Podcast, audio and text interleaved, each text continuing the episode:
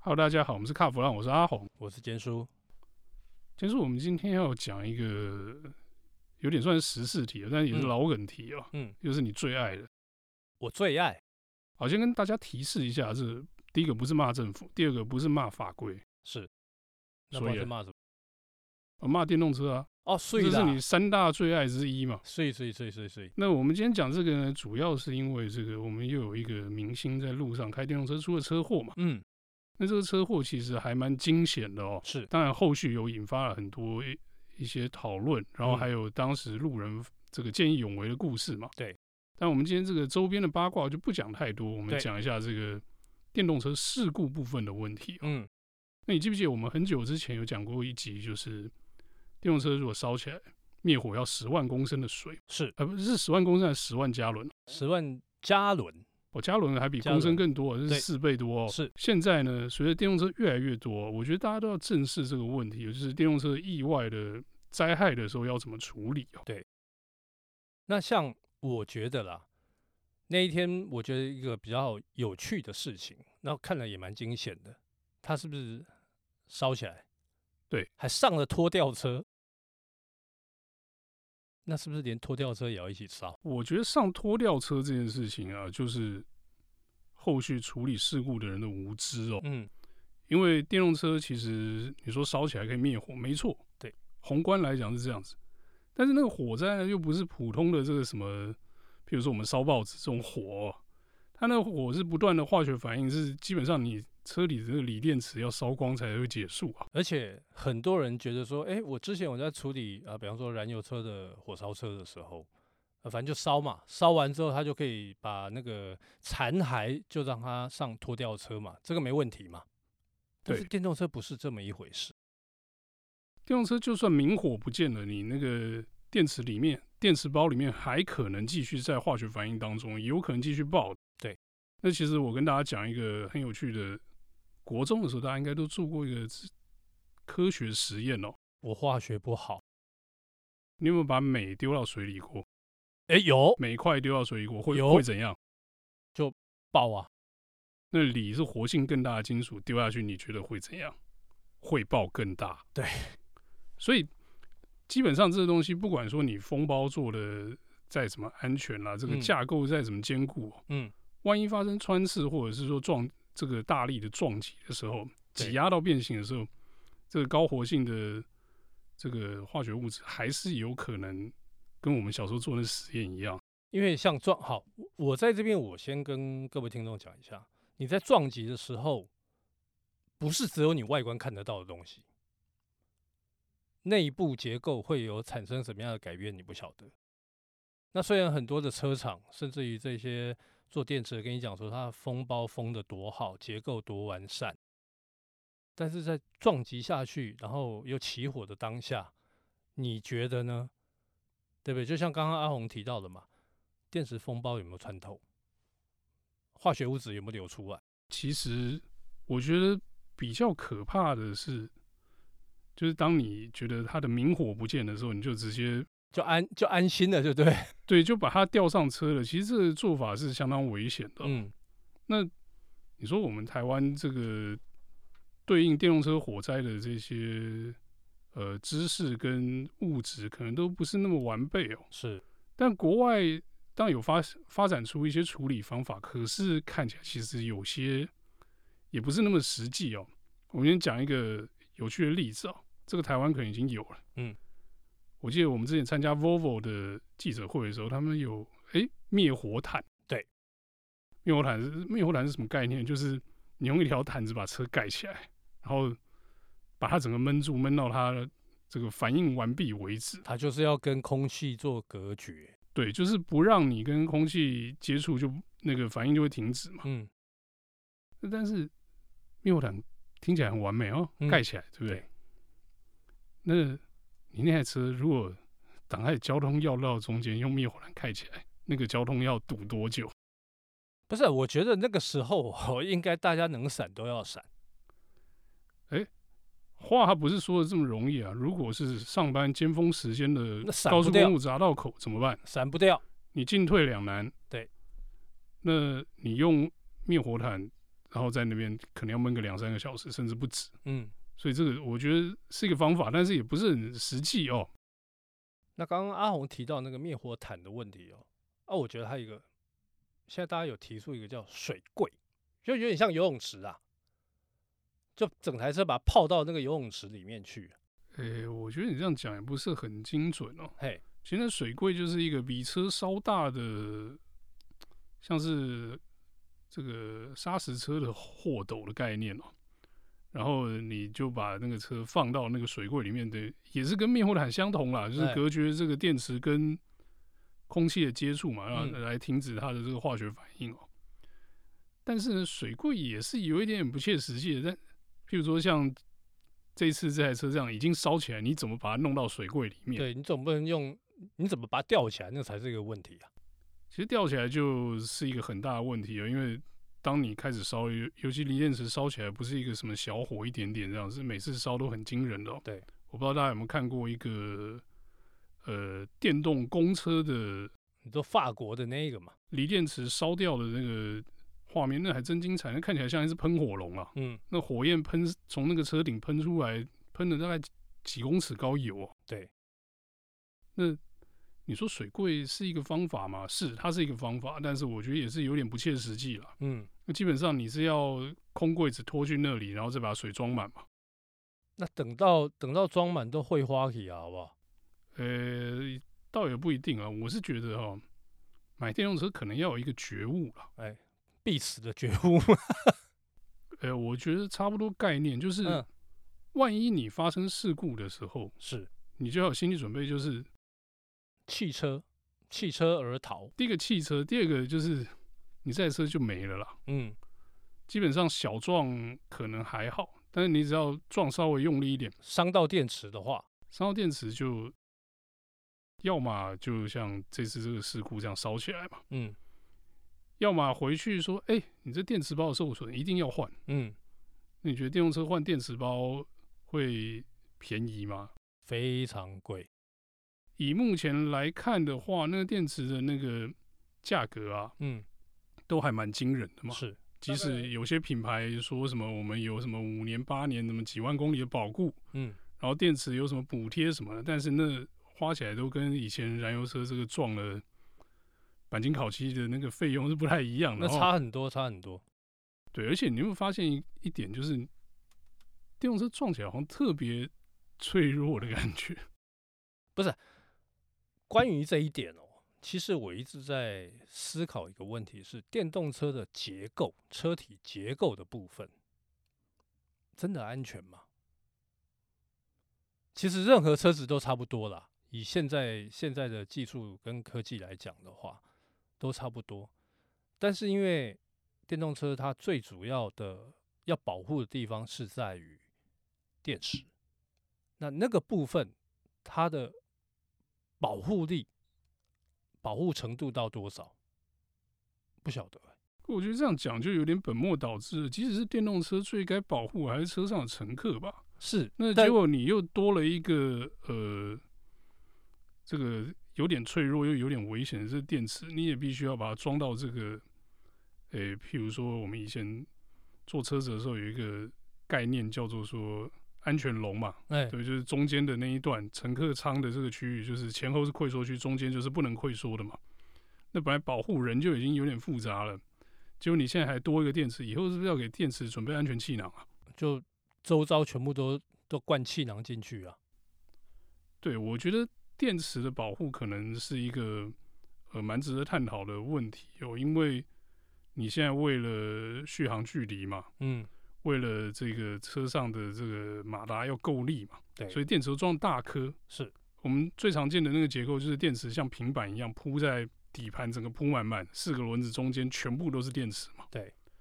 那这样子的话，等于是说，呃，说不好听一点啊，人就是坐在会爆炸的电池的上面嘛，哎、你这样讲听起来很恐怖哎、确实是很恐怖啊。啊，那你说油箱我们有防穿刺，有什么防爆啊，防，爆？你说油要爆炸吗？诶，温度要到啊。对，我觉得油箱撞破绝对不会烧起来啊。是但是油滴到排气管可能会烧起来了。可是电池你万一挤到，就是好像非爆不可哦。一定会烧起来嘛，因为它跟空气接触嘛。其实除了车上的电池之外，还有另外的地方，我觉得也是充满了高度的危险性哦。嗯，但这个东西车商都从来不提的，什么东西？而且目前为止也没有人跟你说过这个这个东西要做什么防护。嗯，我们你记不记得我们曾经去问过厂商说，哎、你充电桩一支多少钱？嗯，记得吗？就几几百万到上千嘛，对对不对？对？那你有听过或者是说看过任何一个车厂资料说我们家的充电站的安全防护是什么吗？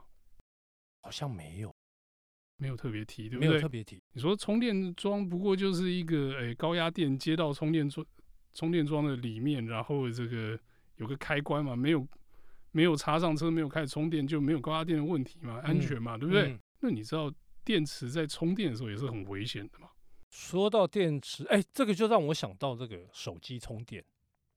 手机充电，哎、大家有印象了吧？哎，手机充到爆炸，常听过吧？是，看过这个新闻，就是哎、插着手机充电，然后就然后爆炸讲。电话就炸伤脸。对对对，然后你有没有看过那个电动滑板车在家里充电，一一充，结果电池也是在家里爆炸，整间房子烧光，这然种新后像闻那也是有个看过啊。中国那边也有很多的新闻啊，对不对？那种电动自行车自在自己家里头充电也是烧起来嘛。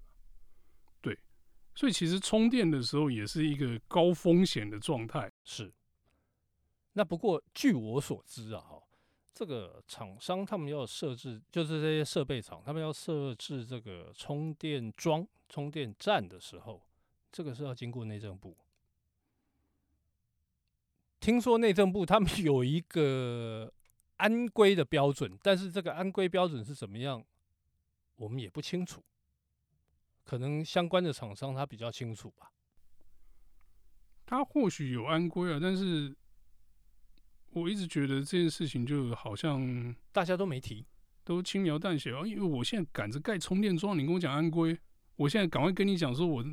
全台充有一百站，有对有两百站，我到处都可以充电。你放心买我电动车嘛。然后可以充多快，对不对？大家现在在提的都是这一块，但是呢，你要冲得快，你就是要有大电流，要有高压嘛。对，但是无形之中风险就又提升了嘛。你记不记得我们去看那些充电站，嗯，电缆一根比一根粗，是，你还嫌人家重拿不起来？那真的很重，真的很重。对，但是它要为了要过大电流，那个是必须的设计。但相对的，这个就会有一些潜在的风险在。哎，我觉得我们这样讲，会不会以后这个呃充电站也变成另外一种险恶设施啊？呃，目前来看的话，我觉得我们还没有，好像还没有发生这样的案例，因为目前电动车烧起来，通常都是要么自燃，要么就是它遭受撞击。对，我比较哎，电动机车，我们刚才提到的那个电动机车、自行车、手机，这个是在充电过程烧起来。但是到目前为止，我好像印象中还没有电动车 在充电的时候烧起来，还是有，我也忘了。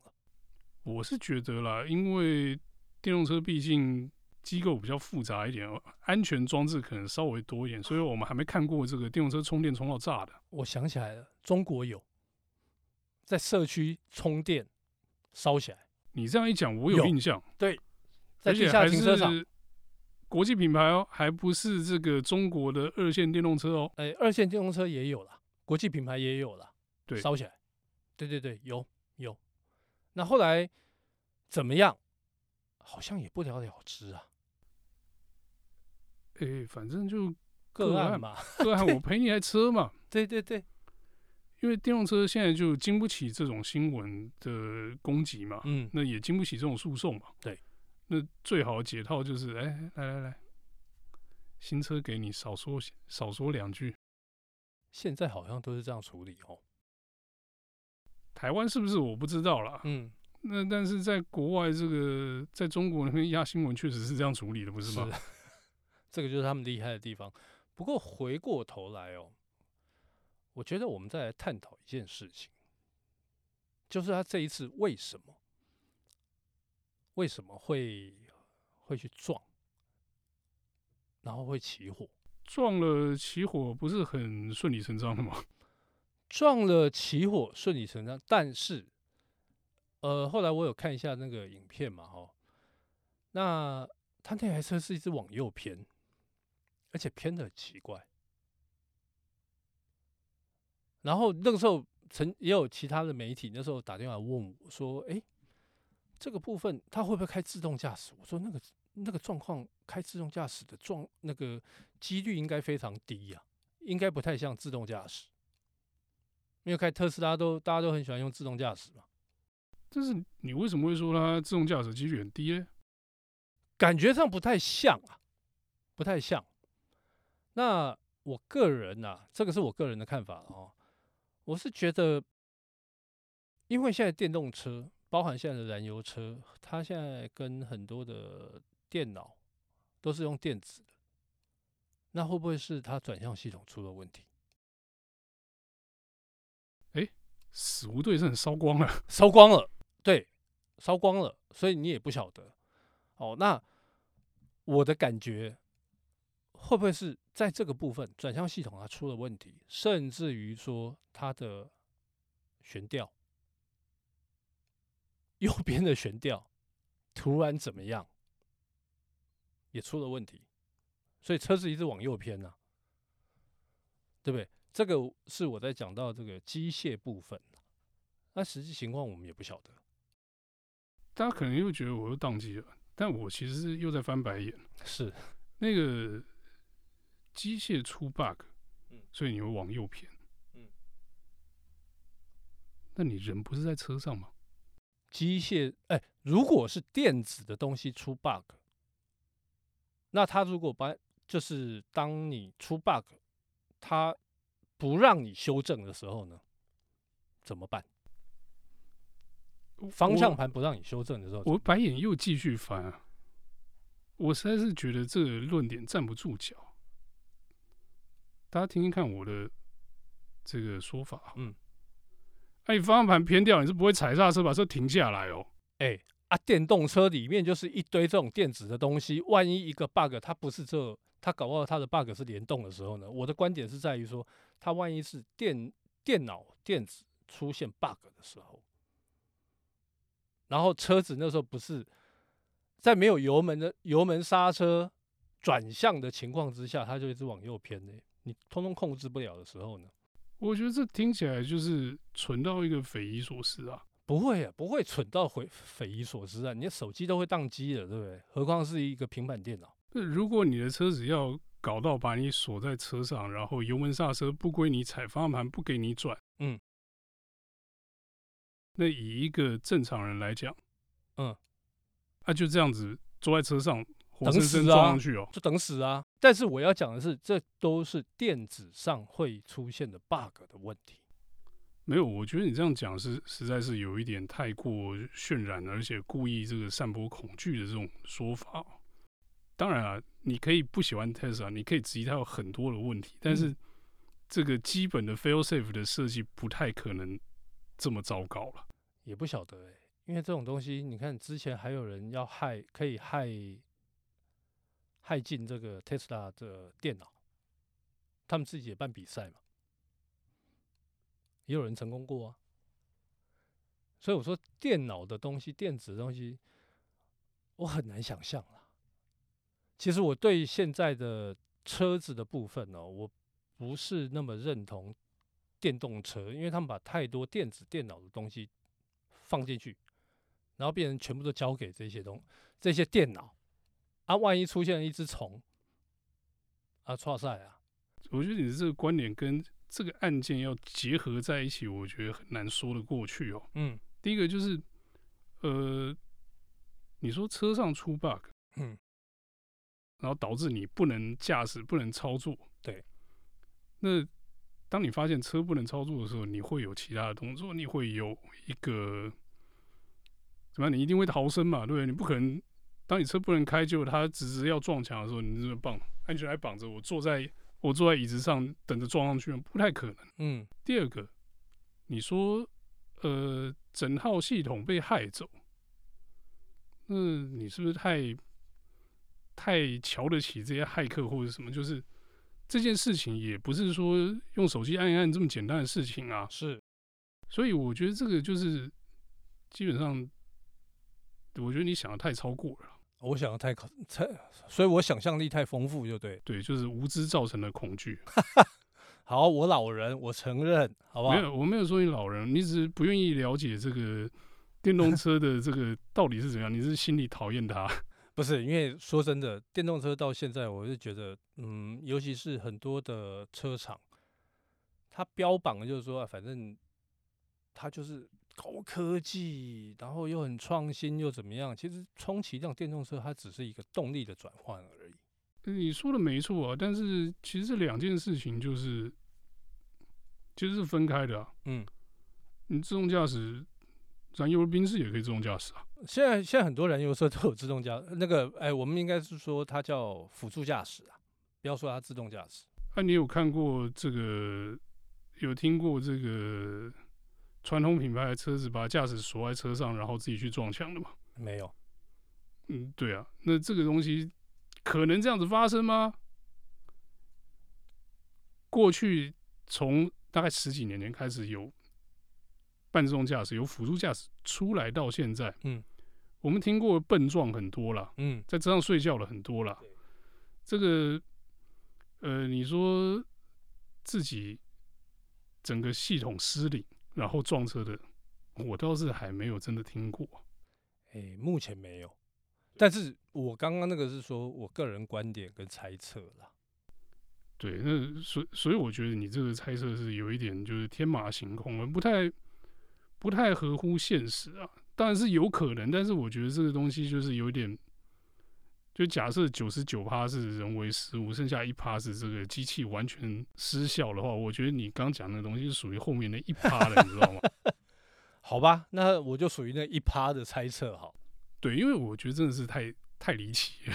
是是是，因为说真的啦，因为看到影片，我也会觉得那个会偏成这样子，然后自己去撞，也没有任何的反反馈、反制的这个这个动作，我也我自己也吓一跳。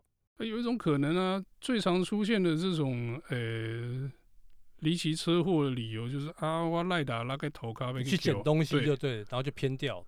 对，或者是后座小孩哭闹，什么爸爸，我的超人掉在你的旁边，什么什么，嗯，他、想说啊，我有自动驾驶，我捡一下嘛，哎、嗯哎、捡捡捡捡捡，捡了三秒，啊，那三秒你就撞到了，嗯三秒很快，三秒对啊，啊，你就觉得转个头分析一下，我有自动驾驶帮忙嘛？嗯，那、问题是，其实这东西有没有启动你也不知道啊，是的。所以我觉得这到目前为止，在真相还没有出来之前，一一切都是罗生门啊，我们只也只能猜测了。我是觉得真正的重点啊，就是这个事故到底是怎么样发生的，或者什么的撞都撞了，也没什么好讨论是的啊。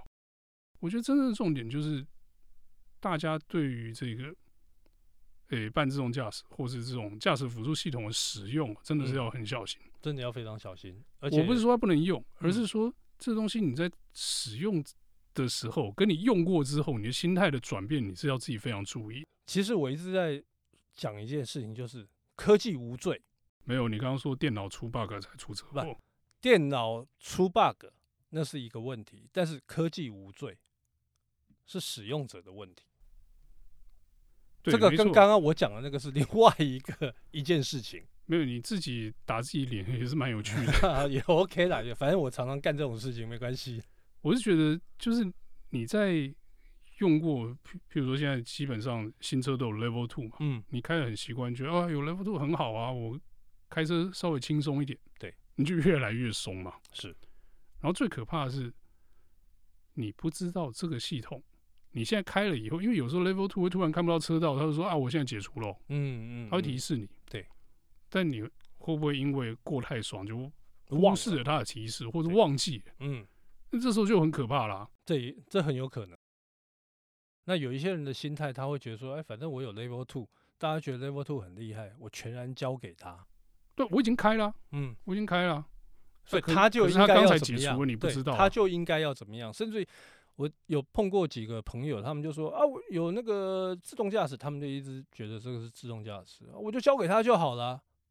我看你在开车、欸，命是你自己的，你可不可以自己掌握啊？啊，我那个我很信任他，我看好吧，既然你信任，那就让你去信任吧。小心坚叔身上那只臭虫传染到你的车上，你就知道。臭虫，哎，我觉得虫臭不臭不知道，但是大家还是要只要把这个东西哦当成一个辅助的东西就好，它只是减轻你的驾驶驾驶负担呐。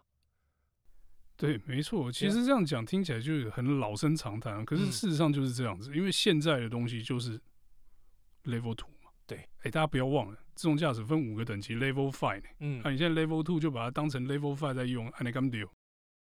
扯戏较紧。对啊，真正可以完全自动驾驶的东西，离现在还很遥远啊。嗯所以我我是觉得啦，嗯，现在大家开车哦，还是自己看定金的啦。卡定金的，对了，手握手握方向盘、油门、刹车操控在自己身上会比较好一点。好哦，那我们今天这个讨论电动车事故的这一集节目内容呢，就到这边告一段落，谢谢大家的收听。谢谢。